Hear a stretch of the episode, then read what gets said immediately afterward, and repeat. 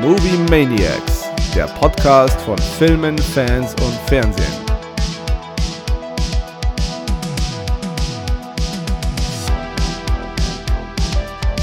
Hallo Kero. Mahlzeit. Mahlzeit, Na, Freunde. Was geht ab? Ja, ähm, Sonne scheint, finde ich schön. Ja, heute ist irgendwie so ein, heute ist so ein, so ein richtiger, heute ist so ein, so ein, so ein Wohlfühlsonntag, so ein perfekter. Äh, so ein, also weißt schon, so wirklich von morgens aufstehen bis jetzt, wo wir hier aufnehmen, ähm, gutes Wetter, viel gerissen heute schon, einfach so, so eine gute Stimmung. Was hast du Also denn gerissen? zumindest. Machst du im Gym? Ja, ich war gleich beim Sport, Wäsche gewaschen. So, man hat sich gefühlt wie so ein Erwachsener, wenn dann so gleichzeitig die Spülmaschine läuft und die Waschmaschine läuft. Und Ah. kommt ja nicht allzu oft vor. Ähm, und äh, genau, meine Mom hat heute noch Geburtstag. An Yay. der Stelle. Da hast du wahrscheinlich auch noch gekocht. Äh, ja, das Kochen werden wir jetzt später noch ein bisschen Kuchen gebacken Ah. und so, aber Cool. genau. Das ist schön, das freut mich. Ja, es wird so ein richtiger, so ein, so ein, ja, einfach so ein, so ein hügeliger Sonntag. Ja, wir saßen auch heute schon so eine Stunde draußen. Ähm, war nice. Also Mhm. heute ist, äh, das Wetter ist wirklich schön. Äh, schöne Sonne und alles. Es, es ist geil. Ähm, ich habe Nachricht bekommen. Du hast Nachricht bekommen. Ja, Von Sam. Oder von wem? nee, von Thomas L. aus F. Den hast du, Ich habe gestern du getroffen. Ja, genau. Ja. Ähm, ich. Bitte führ's ähm, aus, ja. Ja, also er, er bedankt sich. Äh, danke, danke Thomas, dass wir es das zweite Mal erwähnt haben. Im Moment hat er aber keinen Themenvorschlag für uns, außer äh, der Downfall der Movie Maniacs, weil Content immer länger auf sich warten lässt. Was ist da los? Ja, Kero, was ist da los? Ja, wir haben keine Zeit. Es ist einfach äh, Zeit. Wo soll die Zeit herkommen, weißt Wir Ich würde so gern einfach sagen, du hast keine Zeit, weil du ständig in der Weltgeschichte rumschippern musst. Ja, gut, okay. Ich, äh, dann dann, dann nehme ich das halt auf mich. Ja, Dann bin ich halt schuld, wie Mhm. immer, an allem. Äh, ja. das ging ja einfach. ja aber es ist okay, ja, aber es, es fehlt wirklich. Es ist, es ist Zeit. Ähm, vor allem, ja, also es gibt halt so Nein, das Phasen. Problem, das Da- Problem ist ja gar nicht, das Problem ist ja gar nicht, äh, die Zeit zu finden, aufzunehmen. Das Problem ist ja, wenn wir hier auf Aufnahme drücken und tatsächlich unseren Freunden, unserem Publikum, denen, für die wir das hier ja, äh, ich sag mal, zu 90 Prozent machen, so 10 Prozent ist äh, ganz narzisstischer Eigennutz und unser gesteigertes Sendungsbedürfnis, aber zu 90 Prozent macht man das ja doch aus diesem Servicegedanken heraus, denjenigen, die den Schmarren jede Woche oder immer, wenn eine neue Folge kommt, hören, auch irgendwas bieten zu können.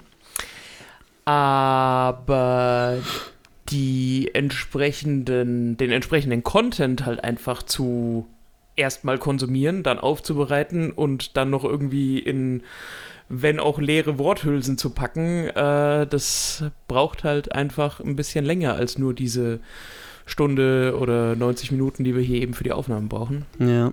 Und deswegen muss ich da ein, ein, ein mehr Culpa leisten. In der Regel liegt es tatsächlich an mir, dass ich oft auch unter der Woche einfach nicht dazu komme, genügend Material zu konsumieren.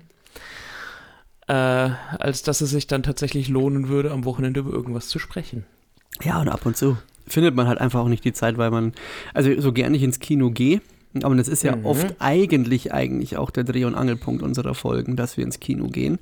Es gibt halt einfach so Phasen, da komme ich einfach nicht ins Kino, weil halt einfach andere Sachen dann Priorität haben. Und ehrlicherweise muss man auch sagen, die Kinobesuche, die wir, also unser Track Record der letzten Kinobesuche ist auch einfach ein negativer, weil so wirklich begeistert waren wir von den Filmen, die wir zuletzt gesehen haben, eigentlich nicht. Ja, das kommt halt auch mit dazu, ja.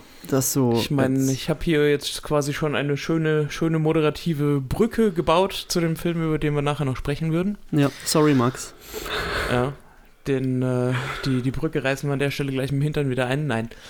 Ähm, wie gesagt, äh, Zeit ist tatsächlich das, das allumfassende und bestimmende Thema.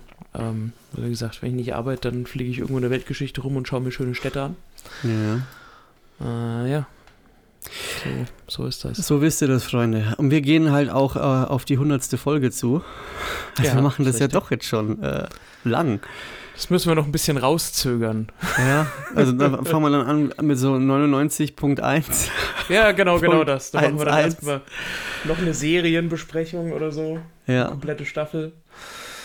Ach ja. Wir schauen einfach mal. Vielleicht, äh, ich hoffe, dass es auch wieder ein bisschen äh, besser wird, aber aktuell habt Nachsicht. Ähm, aber wir Und versuchen. ansonsten, ansonsten hoffe ich, dass es für die Leute, auch wenn wir nicht unbedingt mit Kontinuität überzeugen und bestechen können, dass es immer wieder wie so ein, so ein kleines, wie so eine, diese, kennst du dieses Gefühl, wenn du die Winterjacke zum ersten Mal im Jahr wieder aus dem Schrank holst und anziehst und noch so einen Zehner irgendwo in der Tasche entdeckst? ja, das ist voll So- gut. Dieses Gefühl, dass wir, wann immer quasi eine neue Podcast-Folge kommt und bei den Leuten die Push-Mitteilung auf dem Handy landet, dass, Ja. wir, dass wir dieses Gefühl bei den Leuten erzeugen. Das, das würde mich freuen. Ja.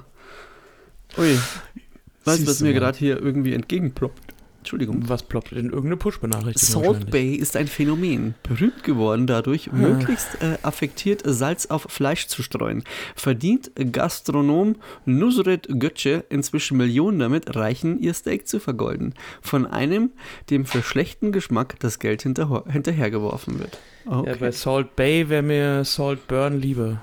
Der Ja. Typ nervt wie ein Kropf. Aber hat der, ich hätte gedacht, dass der irgendwie pleite gemacht hat. Naja, der baut, naja, na, er selber nicht, aber die Restaurants, die er wie Pilze überall aus dem Boden schießen lässt, die gehen halt reihenweise insolvent, weil sobald dann quasi einmal die ganze Instagram-Influencer-Horde durchmarodiert ist und nur In noch, Manhattan. genau. Ja, das hat ähm, Schuh gemacht, aufgrund schlechter Bewertungen, genau. mhm. Aber er hat wohl- Das Fußvolk übrig bleibt. Er bietet jetzt übrigens äh, 60 Euro Mittagsmenüs an für die weniger gut betuchten. ja. Ach, wie, welch, welch, welch Gnade, wie, wie generös er doch ist, ne? Ah, dieser, dieser Naja, Salt wenn man es nehmen kann. Ja gut, spring, springen wir wieder zum Kerngebiet über, sonst... Äh, hast du die BAFTAs verfolgt? Äh, lose. Rudimentär? Ja, ganz, ganz Ja. lose, genau. Ähm, du hast, glaube ich, den einen. Äh, Warum habe ich nicht gesehen? Ich habe nur drüber gelesen. Hm. Ähm, äh, getitelt wird der zweite mittelmäßige Dokumentarfilm in Folge, der einen, äh, einen BAFTA bekommen hat. Mhm. Ansonsten, ähm, wie, wie, wie zu erwarten, beziehungsweise nicht wie zu erwarten, aber so der, der, der, der grobe Schnitt ist, also Oppenheimer räumt nach wie vor ab. Jawohl. Bester Film, bester Hauptdarsteller, beste Hauptdarstellerin dieses Mal Emma Stone für Poor Things. Dann The Holdovers, beste Nebendarsteller Davin Joy Randolph. Oppenheimer So wieder mit Robert Downey Jr. bester Nebendarsteller. The Zone of Interest ist bester britischer Film. Mhm. Ähm, dann gibt es hier noch äh, bester Dokumentarfilm. 20 Ja, also ich glaube, so die, die, die wichtigsten Geschichten sind mit Sicherheit Ja, Oppenheimer, äh, Schauspieler und und, Poor Schauspielerin. Things. Ja. Also eben Killian Murphy und Emma Stone. Und dann natürlich der beste Film. Und ähm, warum Und- ist es wichtig? Die BAFTAs sind zusammen mit den SAG Awards, die jetzt in der letzten Nacht äh, stattgefunden haben, halt so der letzte Lackmustest, bevor wirklich die Oscars anstehen, einen Monat später dann. Oder eigentlich zwei Wochen später. Äh, und normalerweise ist es tatsächlich auch so, dass es schon das erste große Stimmungsbild letztendlich ist, Mhm. was dann bei den Oscars auch zu erwarten ist. Deswegen wäre es jetzt keine allzu große Überraschung, wenn Oppenheimer auch bei den Oscars äh, als bester Film abräumt. Mhm. Genau. So. Ansonsten hast du, glaube ich, Ah, so stopp, den einen weißt du was? Ich habe ich Tearjerking- da habe ich jetzt einen Schmarrn geredet. Das war auf der Berlinale C-Fix Ah, vor lauter Ding. Also da hat der Homie den goldenen Bären bekommen. So Okay. war's. Nicht bei den BAFTAs. Ich bin jetzt zueinander gekommen, weil natürlich was auf den BAFTAs weil schon, Award Season ist und einfach gefühlt jeden Tag eine andere Ja. Preisverleihung irgendwo aber was wirklich cool war, dass ähm, Michael J. Fox äh, ein, ein BAFTA für, für Oppenheimer überreicht hat und Mhm. er wurde mit äh, samt Rollstuhl auf die Bühne gehievt und äh, hat dann die letzten Schritte mit einem äh, mit einem Helfer ähm, dann äh, zur, zum, zum Podium äh, absolviert und dann erstmal Standing Ovations und äh, es ist schön Michael J. Fox mal wieder so zu sehen. Er ist ja leider sehr gezeichnet von Parkinson. Aber er hat irgendwie immer noch dieses verschmitzt spitzbübische und dieses er ist einfach eine coole Socke. Schade, dass Ja. das halt leider bei ihm so gewesen ist, aber er macht's Beste draus. Absolut. Und ich muss Ja, unbedingt ist noch richtig. Still sehen. auch die, alle Auftritte, die ich von ihm in den letzten Jahren gesehen habe, ich meine, er hat sich ja sehr rar gemacht, aber ab und zu war er dann doch nochmal irgendwie bei äh, Gordon Graham oder sowas zu Gast oder in irgendwelchen Late-Night-Shows. Äh, und er hat genau diese lebensbejahende Art einfach nie abgelegt, so diesen grundsätzlichen Optimismus, der ihm auch immer schon irgendwie ins Gesicht geschrieben steht. Und das ist tatsächlich sehr schön, ja. Wenn das Schicksal auch umso, umso trüber ist und äh, ja. ja, naja. In dem Fall nochmal kurz erwähnt, Still, das ist seine, äh, mhm. sein Biopic. Ähm, ich muss es noch sehen, gibt es auf Apple Plus. Ich äh, habe aber nur, nur Gutes davon bisher gehört. Muss sehr, sehr cool sein. Sehr gut. Ja, steht bei mir auch noch aus. Genau. Gut, Kero, du hast dann äh, Ding gesehen, die erste Folge von Avatar. So schaut's aus, genau. Also wir haben ja eine, eine neue Serienadaption von Avatar, also Herr der Elemente, nicht die blauen Pocahontas-Viecher auf Navi, sondern der mit dem blauen Pfeil auf dem Kopf. Ähm, auf Netflix, die vor, äh, also vergangene Woche angelaufen ist. Ähm, ich habe mir ehrlicherweise nicht besonders viel davon erwartet, weil der Film, also die letzte filmische Adaption, die davon ins Kino gekommen ist, jetzt keine, keine Katastrophe war, aber auch nicht so wirklich zu überzeugen wusste. Also für mich war der relativ. Das, das war wirklich ganz klassisches Popcorn-Kino, äh, ohne besonders nennenswerte Ausschläge in irgendeine Richtung. Und deswegen war ich ein bisschen, ein bisschen skeptisch, ob eine weitere Live-Action-Verfilmung dem Ganzen jetzt wirklich gut tut.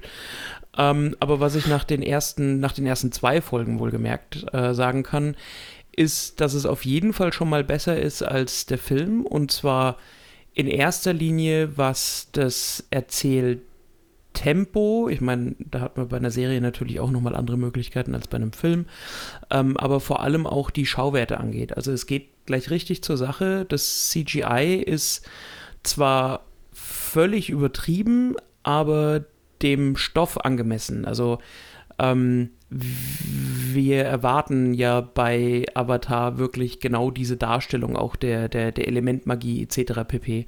Und ähm, dafür muss ich sagen, ist es tatsächlich sehr gut umgesetzt. Ich bin gespannt, wie es weitergeht, ähm, weil die, der Erzähl Gehalt natürlich insgesamt doch relativ dünn ist, weil als Anime hat das Ganze natürlich von Episode zu Episode gelebt. Ähm, und jetzt eine ganze Serie aus dem Angriff der Feuernation auf die restlichen äh, drei Nationen zu machen, wird spannend. Ich, ich habe so ein bisschen die Befürchtung, dass ihnen zum Schluss hin die Luft ausgeht. Ja, genau. Aber bisher, also nach den ersten zwei Folgen, möchte ich mal eine vorsichtige Schauempfehlung aussprechen. Okay. Und äh, ich, ich, ich bleibe da, bleib da für euch dran. Konträr zu dem, was ich bisher gehört habe. Ist das so? Ja. Mit wem, mit wem hast du denn, von, von wem hast du denn was gehört? Ähm, hier, ähm, wie heißen sie denn nochmal? Jetzt fällt mir der Name nicht ein. Äh, Cinema Strikes Back. Ah ja, okay. Ja, äh, ich, also was ich mir vorstellen kann, ist, dass jemand, der tatsächlich tief in der Materie drin steckt, also wirklich so die, die, ich nenne es mal die, die Nerds, was Avatar angeht, ähm, da kann ich mir schon vorstellen, dass die andere Kritikpunkte ausmachen oder finden, weil ich jetzt natürlich für mich nicht genau beurteilen kann, ist es jetzt nah am Ausgangsmaterial? Ist die Welt oder sind die Nationen, so wie sie dargestellt wurden, so wie es tatsächlich auch die, der, der Originalstoff hergibt? Ist es irgendwo deckungsgleich? Verhält sich der Hauptdarsteller so, wie man es aus der Serie oder aus dem Originalmaterial kennt oder erwarten darf? Also, ähm, es ist natürlich einfach die Frage, mit welcher, mit welcher äh, Anspruchshaltung du rangehst aber ich als jetzt nicht Hardcore-Avatar-Fan und Insider muss sagen, es bietet zumindest gute Schauwerte. Und ist wirklich so eine Serie, die man angenehm auf Netflix abends auf der Couch einfach mal weg, wegbingen kann. Und ähm, genau. Okay. Ja, ich bin da eh generell raus, was diese Themen angeht. Ja, aber also weißt du, ja. eine gewisse Affinität dazu braucht man natürlich, das ist schon klar. Jo. sonst gab es irgendwie neue Trailer, die gedroppt wurden, die wir gesehen haben? Ich glaube nicht. Nee, bei Trailern schaut es momentan mau aus. Ich meine, jetzt ist natürlich alles im Kino, was ins Kino kommen ja, soll oder wird. Muss also jetzt Dune. Dune muss. Dune hat genau. äh, unfassbar gute Vorschusslorbeeren bekommen. Dune muss, Dune hat, Dune kann, Dune wird sein. Und zwar alles, was wir dieses Jahr von Kino äh, erwarten. Also nur noch in Dune gehen und dann passt es fürs restliche Kinojahr. Ja, eigentlich kann man das als Bottomline so stehen lassen. Also fünf, fünf von fünf Sternen bei Filmstarts. Mega. Ja. Also ich habe die Woche ähm, tatsächlich die Zeit genutzt, mir den ersten nochmal anzuschauen und ja. habe dann auch nochmal das Ganze vor dem Hintergrund äh, gesehen, dass Denis Villeneuve ja auch gesagt hat, dass der zweite Film um Längen besser sein wird als der erste weil er im ersten Film ja quasi als Klotz am Bein die ganze Exposition hatte. Also er musste ja das, was Frank Herbert in seinem in, in, in seinem ersten Buch, also Dune ist ja eine Romanreihe, die ähm, mit allem, was sein Sohn auch weitergeschrieben hat, glaube ich, zehn Bücher umfasst. Ähm, also alles, was Frank Herbert da geschaffen hat, musste er im ersten Film ja erstmal aus der Taufe heben und den Zuschauer irgendwo visuell vermitteln. Und da muss ich sagen, hat er natürlich einen wahnsinnig guten Job gemacht. Also äh, Denis Villeneuve ist natürlich ein, ein Meister des stehenden Bildes und der wirklich absolut ähm, des, des, des visuellen Bombasmus, der dich wirklich aus den Socken haut, wenn du das äh, auf der großen Leinwand siehst. Ähm, und ich glaube ihm das. Also jetzt, nachdem im Prinzip die, die Karten alle gelegt sind, kann er im zweiten Teil wirklich in die Vollen gehen, was die Handlung angeht. Und da freue ich mich wahnsinnig drauf. Ähm, ja, was man auch nicht vergessen darf, ist natürlich, dass die, dass die, gerade so die Hauptdarsteller, also Zendaya, Timothy Chalamet, in den letzten Jahren, also in der Zeit, die jetzt vergangen ist, seit dem, äh, seit dem ersten Teil auch, was so die popkulturelle Wahrnehmung angeht, auch nochmal ordentlich an, äh, an, an, ja, Bekanntheit zugelegt haben. Äh, also ich glaube, dass auch der Film tatsächlich nochmal einen ganz ordentlichen Buzz jetzt äh, kreiert und der einige ins, ins Kino ziehen wird. Yep. Ich freue mich. Ich freue mich. Ja, ich, ich mich auch. Also wie gesagt, ähm, nachdem wir jetzt ja gefühlt schon seit einem Jahr drüber sprechen äh, und ich glaube mittlerweile vier oder fünf Trailer gesehen haben oder vier oder fünf verschiedene Fassungen vom Trailer eben veröffentlicht wurden, äh, jeweils mit unterschiedliche Prioritätensetzung, ähm, muss ich auch sagen, ich bin mittlerweile geil, geil wie Pumakacke. Also das auch äh, Austin Butler in seiner Rolle als Vertrauter, ja. ganze, ähm, der, der ganze wirklich offene Krieg, der uns jetzt bevorsteht zwischen Atreides und Harkonnen, wird mit Sicherheit äh, ein wird seinesgleichen suchen im Actionkino ja. dieses Jahr. Ja, auf jeden Fall. So ist ja, das. Dann, so, äh, genug, genug gesabbert ich, ich versuche jetzt Dune. eine tolle Brücke zu schlagen. Pass Wirst auf. du nicht schaffen, weil Doch, kommen wir von okay. Puma-Kacke zu Kacke. oh Gott. Oh Gott, oh Gott. So, ich bin dann auch mal raus. Ne? Ich wünsche noch einen schönen Tag. Tschüss. Ah, okay, ich, ich, ich dachte, ich, ich habe hier in deinem Interesse gesprochen. Alter Schwede, ich, äh, so, ich komme noch mal rein. Äh, ja, wie kommt mir jetzt von, von, von Dune zu dem eigentlichen Film, den wir die Woche gesehen haben und äh, wo es unsere Chronistenpflicht ist, jetzt dann auch drüber zu sprechen? Eine wirklich angemessene moderative Brücke fällt mir nicht ein, deswegen Lass mal machen doch wir doch gelten. gleich. Lass mal das doch gelten. Mit vom Puma-Kacke zu Kacke. Oder lassen wir doch die Anmoderation äh, Dakota Johnson selber machen. Pass auf. Mm. Was hat sie denn gesagt in einem Interview? Ich habe den Film tatsächlich. Ich habe den Film tatsächlich nicht gesehen. Ich gehe normalerweise etwas essen. Ich weiß nicht, wann ich den Film anschauen werde. Irgendwann mal. Ja. ja. Ich meine, ich habe tatsächlich, glaube ich, in der vergangenen Woche mehr dazu gesehen und gelesen, warum der Film schlecht ist und wie Dakota Johnson damit umgeht, als äh, tatsächlich zum Gehalt des Films selber was aber auch einfach daran liegen mag, dass der Gehalt des Films selber doch sehr dürftig und überschaubar ist. Ähm, ich Also war ja wirklich alles dabei, dass sie, dass sie geflohen ist vor der Premiere und erstmal mit ihrem Mann, sie ist ja mit, äh, mit dem Coldplay-Sänger Chris Martin zusammen äh, nach, nach Mexiko abgehauen ist, um dem Ganzen aus dem Weg zu gehen. Ähm, hat dann natürlich in, nachdem so ein bisschen das Ganze so ein bisschen an, an ja, Fahrt aufgenommen hat und sich wirklich die ganze Welt das Maul über den Film zerrissen hat, äh, auch so ein bisschen versucht, das Ganze abzumildern, von wegen, ja, es gab nochmal aus finanziellen Gründen auch drastische Änderungen am Drehbuch und äh, das Screenplay, also das Original-Screenplay, war eigentlich wesentlich äh, düsterer und, und, und verheißungsvoller äh, angesetzt, also viel mehr in die Richtung in, in, in Richtung ähm, Sarah Connor in, in, in Terminator. Ähm, und letztendlich ist es dann halt einfach nicht Fisch, nicht Fleisch geworden, was dabei rausgekommen ist. Ja. Es war für mich sogar teilweise ein dreister Scam. ja, also wenn du, wenn du, wenn du den Trailer gesehen hast und mhm. gedacht hast, hey, wir kriegen da jetzt super geile ja. Superheldinnen spinnen Action, hast du alles, was du von diesen Superheldinnen gesehen hast, auch schon im Trailer gesehen. Weil es einfach ja. nur eine Vision ist und das sind ein paar Sekündchen, in denen du alle siehst und das war's. Ja. Yay. Und der Rest ist ziemlich langweilig.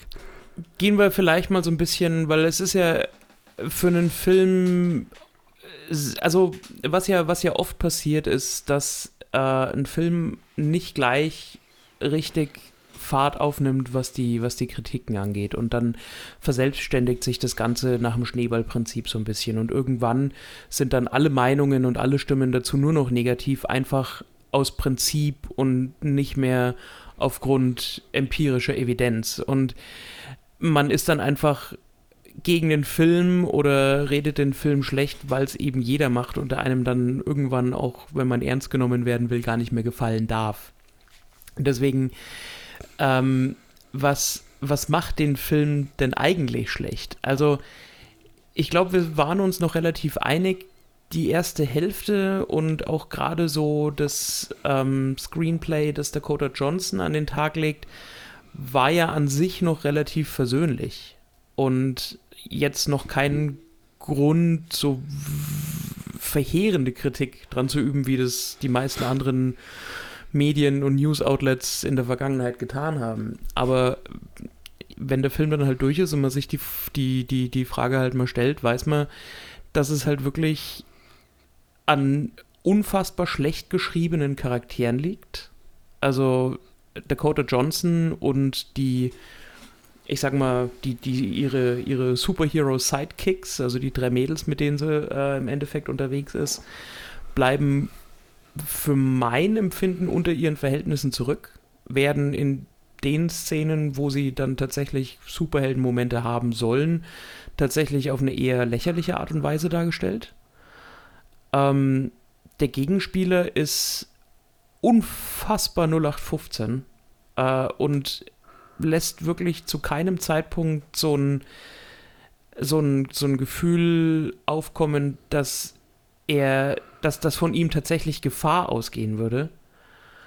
Ähm, und das Allerschlimmste für mich sind einfach die Dialoge. Ich, also ich, ich verzeih Hollywood-Filmen tatsächlich in der Regel viel, aber schlechte Dialoge kann ich einfach, da, da habe ich auch kein Verständnis mehr dafür.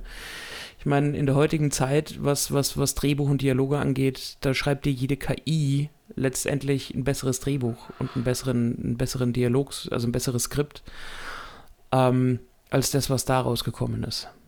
Ja, ähm, man muss sich auch nur mal so ein bisschen auf der, das hört sich jetzt sehr hm. suffisant an, aber mal, was haben denn die Drehbuchautoren Matt Sesama und Burke Sharpless bisher gemacht? Dracula Untold, The Last mhm. Witch Hunter, Gods of Egypt, Power Rangers, Lost in Space, Morbius und Madame Web.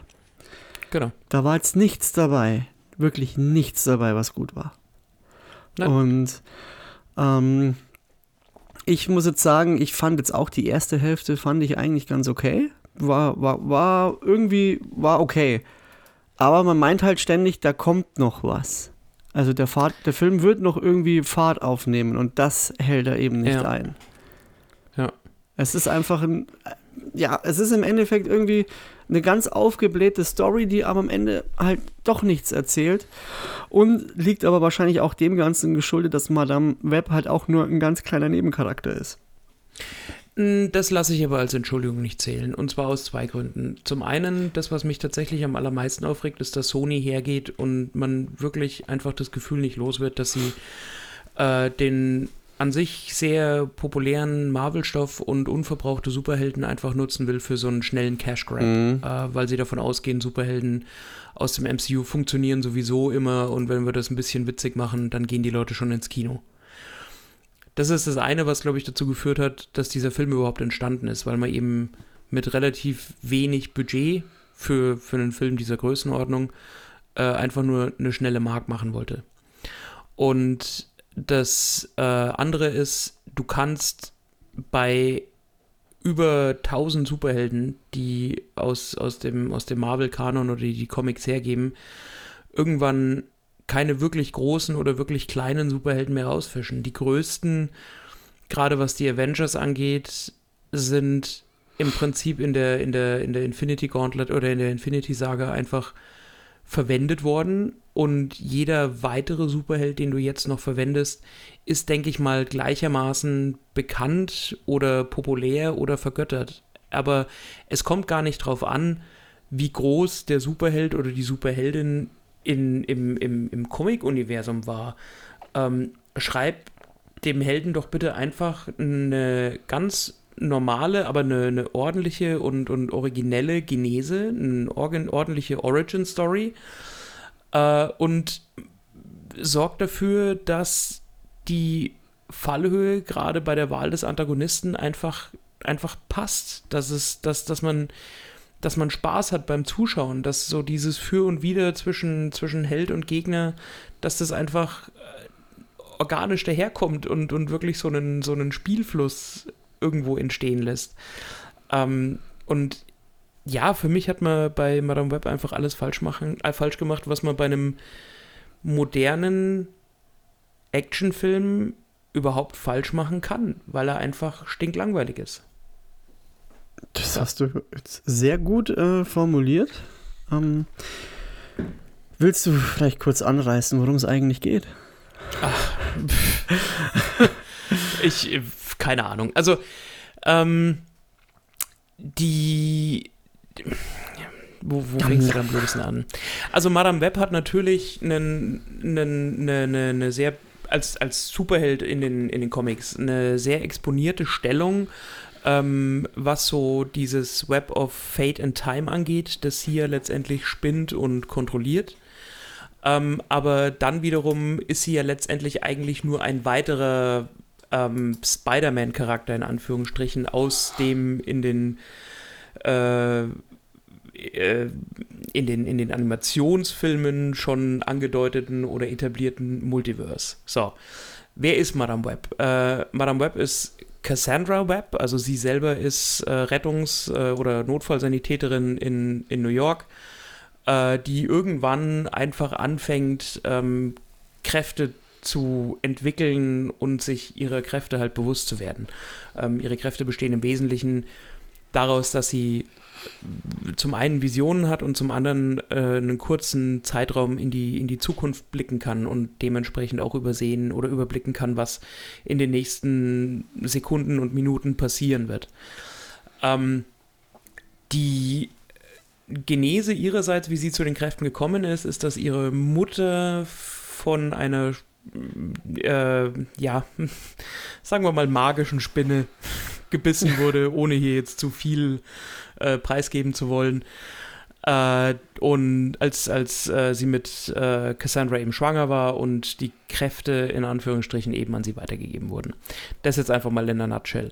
So, und die ähm, der, der, der Catch für ihren Gegner in dem Film ist letztendlich, dass er die alle Kräfteträger in diesem Teil des Marvel-Kanons sind es sogenannte Totems, also Menschen, die bestimmte Kräfte von Tieren äh, geerbt oder übernommen haben, ähm, dass er die eben auslöschen will, weil er selber diese Kräfte nur für sich haben darf oder haben möchte, äh, um eben einfach der Stärkste zu sein. Also klassische, äh, ich habe den Größten und geht mir aus dem Weg, Gehabe. Jetzt muss ich kurz reingerätschen. Also entweder Jawohl. ist dieser Plot an mir vorbe komplett vorbeigegangen, aber äh, wann, wann, hat er denn das kommuniziert, dass er die Totems da... Ähm das ist genau der Punkt. So klar. Äh, ich dachte eigentlich, das, dass er es nur auf mhm. die drei aus der Vision abgesehen hat. Ja, genau. Aber letztendlich, wenn du dich zu ähm, Ezekiel Sims und seinem Stellenwert im Marvel-Kanon einliest, ah. merkst du, dass das Ganze wesentlich tiefer geht. Und da sind wir einfach wieder beim nächsten Punkt. Man hätte noch so viel mehr Potenzial, das man ausschöpfen könnte. Ob das jetzt. Also man, man, man könnte ja Richtung Sinister Six abstellen. Man könnte ähm, all das, was auch Sony mit den Miles Morales äh, Animationsfilmen schon aufgebaut hat, all das könnte man auch referenzieren. Aber man hat hier wirklich auf all das verzichtet und sich gedacht, wir nehmen irgendeine Superheldin, nehmen eine völlig generische Origin-Story und machen damit einfach eine schnelle Mark, weil die Story sowieso äh, nach einer Woche wieder vergessen wird. Aber glücklicherweise sind hier halt einfach die, die, die Fans und die relevanten News-Outlets, äh, ja, ähm, einfach hart genug damit ins Gericht gegangen und lassen sich das halt so nicht gefallen. Ja. Also, der Anfang, also wenn man es so nimmt, ist es ja fast schon so ein bisschen so eine, so eine, so eine Abenteuerexposition, die aber, finde ich, da schon in den ersten Dialogen einfach lahmt. Und mhm. dann auch da schon gar nicht mehr das alles so, also diese ganze Wucht, die der Anfang auch haben könnte und auch vielleicht auch so eine gewisse äh, Emotionalität, die es eventuell bräuchte, äh, wird da gar nicht aufgebaut. Das ist irgendwie, das ist so, so ein kurzes äh, Expositionsgekotze und dann ähm, aber halt völlig uninspiriert. Und dann, als der Film dann zu, ähm, zu quasi der, der, der, der Cassandra dann äh, rüber hüpft, und so ihr, ihr Leben als, ähm, äh, als äh, ist, sie, ist sie eigentlich Ärztin oder ist sie nur nee, äh. Notfallsanitäter, ja. Äh, zeigt da fängt es dann so an, dass man sich denkt, okay, jetzt könnte es interessant werden und so, so finde ich, stiehlt sich der Film lange Zeit hinweg. Äh, hinweg. Aber, und dann geht es halt los, man sieht, welches Potenzial da gewesen wäre zum Beispiel eigentlich, weil man auch, äh, sag ich mal, gewisse Final Destination Momente hat. Ja. Und wenn man Final Destination gesehen hat und sieht dann da gewisse Szenen, dann denkst du dir, warum, warum habt ihr das so ungenutzt gelassen? Und im Endeffekt wird auch über lange Zeit gar nicht, und es wird eigentlich nie so richtig erklärt, was ist denn ihre genaue Superfähigkeit? Ähm, ja. wie, wie kann sie das alles dann berechnen? Wie ist es dann? Und Ach, ja, man dann, bleibt all das schuldig und ergeht sich dann lieber in solchen stilistischen Plattitüden und äh, so klassisch amerikanischem Heldendenken, von wegen ich als super äh, Notärztin fahre jetzt mit 300 meinen Krankenwagen durch die Stadt, weil in meiner Schicht stirbt mir niemand und genau. dann auch dieses äh, der eingeklemmte in dem überschlagenen Auto, das so auf der Kippe der Brücke, also direkt auf der Kante kippt und jeden Moment abstürzen kann in den Fluss und wirklich absolut generische Kackscheiße, die wir so einfach schon seit 100 Jahren gesehen haben. Natürlich kommt viel davon in den Comics auch so vor, weil Comics ja letztendlich genau das sind. Also das ist einfach ähm, möglichst aufbrausende Action zwischen zwei Buchseiten geklemmt und äh, die halt einfach den, den geneigten Teenager kurzzeitig unterhalten sollen. Ähm, aber wenn man sich wirklich anschickt, da ein entsprechend großes äh, Cinematic Universe draus ja. zu machen. Und ich glaube, man kann bei Marvel mit Fug und Recht behaupten, nach den letzten zwölf Jahren, dass das das Ansinnen war. Ähm, dann muss man sich hier auch einfach trauen, den Helden andere Wege gehen zu lassen und, und eine, Oder den ganzen die, Film mal ein anderes Genre zu verpassen. Aber richtig. Ich meine, ja. an der Stelle sind wir jetzt ja dann auch wieder, da haben wir ja wieder den, den, den Kreisschluss zu sowas wie Doctor Strange Multiverse of Madness, wo man gesagt hat, okay, wir gehen in Richtung Horrorfilm mit Sam Raimi und sonstiges und äh, sich dann auch wieder nicht so richtig getraut hat. Also man, man, man findet ja äh, die unterschiedlichsten Aspekte oder Beispiele dafür, was äh, im Prinzip nicht gut gelaufen ist, wenn man sich einfach den Marvel-Kanon der letzten, der letzten Jahre anschaut. Ähm, aber genauso findet man halt immer wieder äh, Juwelen und, und denkt sich einfach, warum nicht einfach dieses Rezept weiter verwenden? Warum ähm, auf Gedeih und Verderb irgendwas anders machen wollen und es dann doch nur halbherzig zu Ende bringen? Ja. Und man hatte hier einen Cast. Also die, die ganze Rollenbesetzung, also rund um Dakota Johnson und Sydney Sweeney, Isabel Merced, Celeste O'Connor, die ja so diese Superheldengruppe letztendlich spielt, die, die, die, die hätte das Potenzial, wirklich äh, einen Film zu machen, der einen, der, einen, der einen Impact hat. Ja. Ich verstehe zum Beispiel auch, was ich gar nicht verstehe, warum man da eine Emma Roberts mit reingecastet hat. Mhm. Mhm. Vollkommen verheizt. Ähm, äh, ja, also ich kann, kann leider nicht mehr sagen als äh, ja. Es ist Stimmt halt ähm, auch da die Exposition oder auch diese Visionen, die, die Cassandra da hat. Ähm, das ist halt auch immer so, hm, okay, Ja. und jetzt? Ähm, so wollt ihr uns das jetzt erzählen. Und dazu kommen dann auch einfach so ganz komische Moves, die einfach gar keinen Sinn ergeben. Ja. Also, ähm, ich nehme jetzt mal auch dieses eine Beispiel, als sie da mit ihrem, mit ihrem Krankenwagen durch diese Mauer bricht und Ezekiel da mal kurz anhittet. Also das, das, das nimmt dir halt auch keiner ab. Das war Ja. halt einfach nur ein Schmarren. Ja. Oder warum, so. warum fetzt man Das- am Ende dahin, wo man hinfetzt? Hm, wahrscheinlich, weil damit es ein bisschen fetzen kann. Das, das ist ja genau das, was ich meine. Also man hat sich hier wirklich an jeder Weggabelung, wo man sich für die möglichst generische, langweiligste Film- und Superheldenplattitüde hat entscheiden können, hat man auch verlässlich diese Wahl getroffen. Und ähm, ich glaube, wir können das an der Stelle auch abkürzen. Also der Film scheitert einfach an, An all dem, was einen guten Film ausmacht, nämlich ein kohärentes Drehbuch, ein interessantes Worldbuilding, eine interessante Plotline, an der sich die Charaktere, egal wie gut oder schlecht die Schauspieler sind, äh, einfach entlanghangeln können, weil du kannst noch so viele Oscars in deinem Leben gewonnen haben, wenn, wenn das Drehbuch dich an der Stelle einfach im Stich lässt, hast du keine Chance. Und dann ist es eben der, der völlig eindimensionale Antagonist und die quasi nicht existenten und eigentlich schon hanebüchenen und an die Beleidigung grenzenden Dialoge. Ja, das äh, trifft es einfach auf den Punkt. Und Ähm, als sie dann auch noch zweimal Spock zitiert haben, war dann auch endgültig das Maß voll. ja, und, also äh, auch äh, die, die aus, aus großer Verantwortung wächst große Aus Kraft. großer Kraft, aus großer Kraft wächst große Verantwortung, ja. Genau. Da. Denk, ja, war es so? Ja. Ich dachte, dass es Reverse war.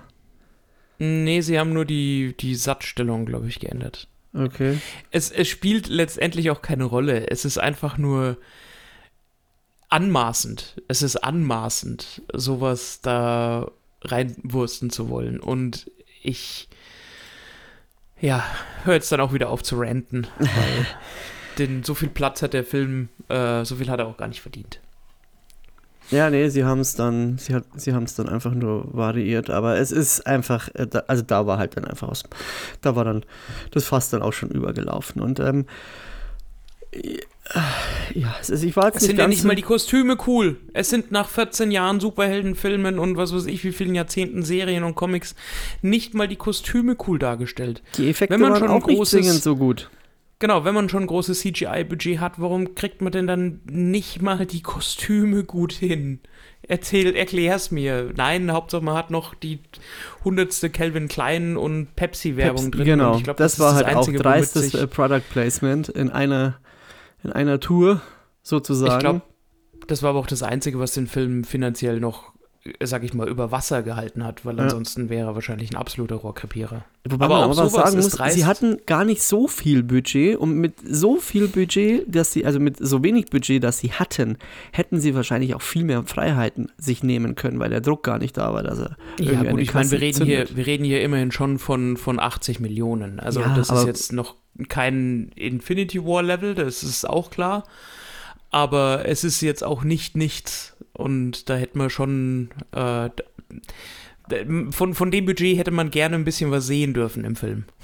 Also- Ja, das schon, aber ich, ich denke, das wäre auch eine Chance gewesen, dass man sagt, okay, wir haben jetzt nicht so den krassen Druck, dass wir wirklich so und so viel zwingend einspielen müssen. Deswegen hätte man einfach sich auch mehr Freiheiten in dem Film nehmen können. Dass man Ja. sagt, okay, wir switchen vielleicht einfach mal das Genre, Ja. wir machen was eigenes. Das war im Endeffekt, muss man ja sagen, es ist im Großen und Ganzen dann auch gar kein Superheldenfilm.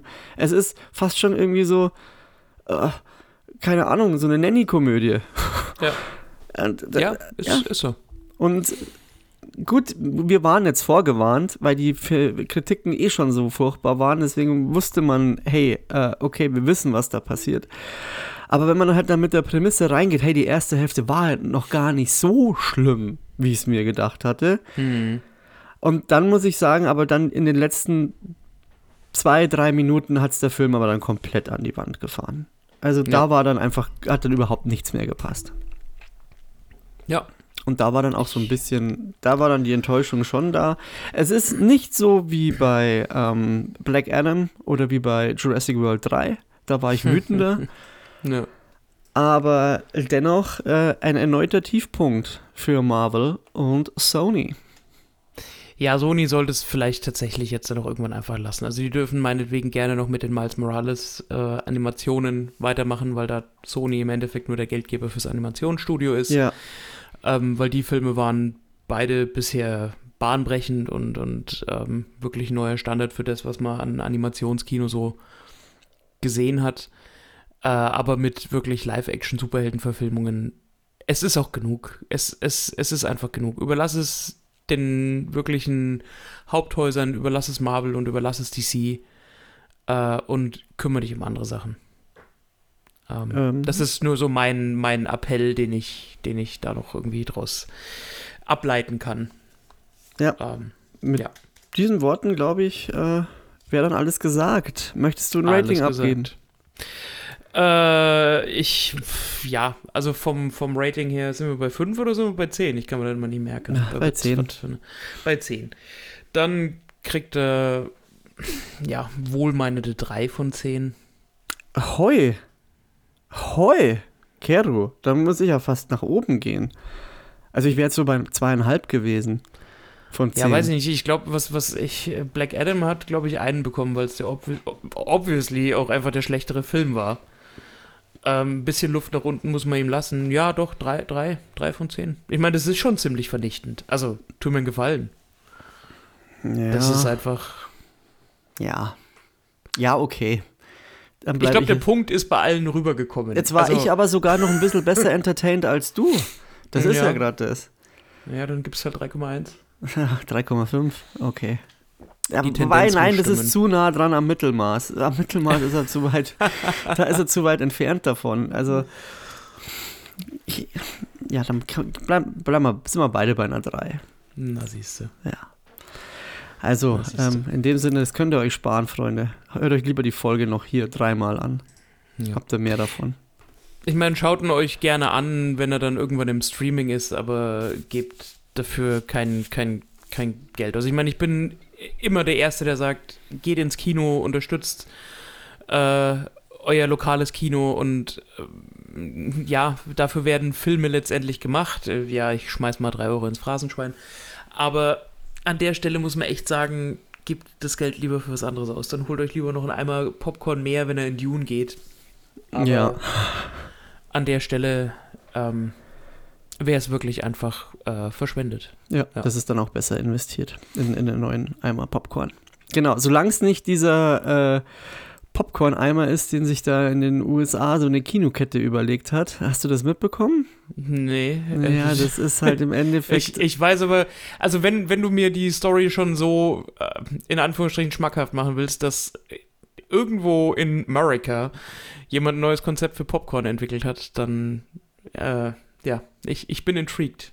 Es ist Erzähl mir mehr. im Endeffekt, es gibt Dune Special Edition Popcornbecher. Mit Spice.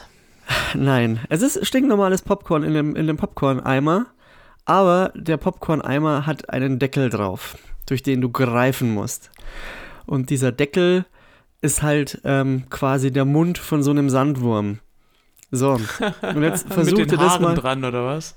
Äh, versuch dir das einfach mal, du kannst es einfach mal googeln und auch die Hm. Reactions der Schauspieler da drauf.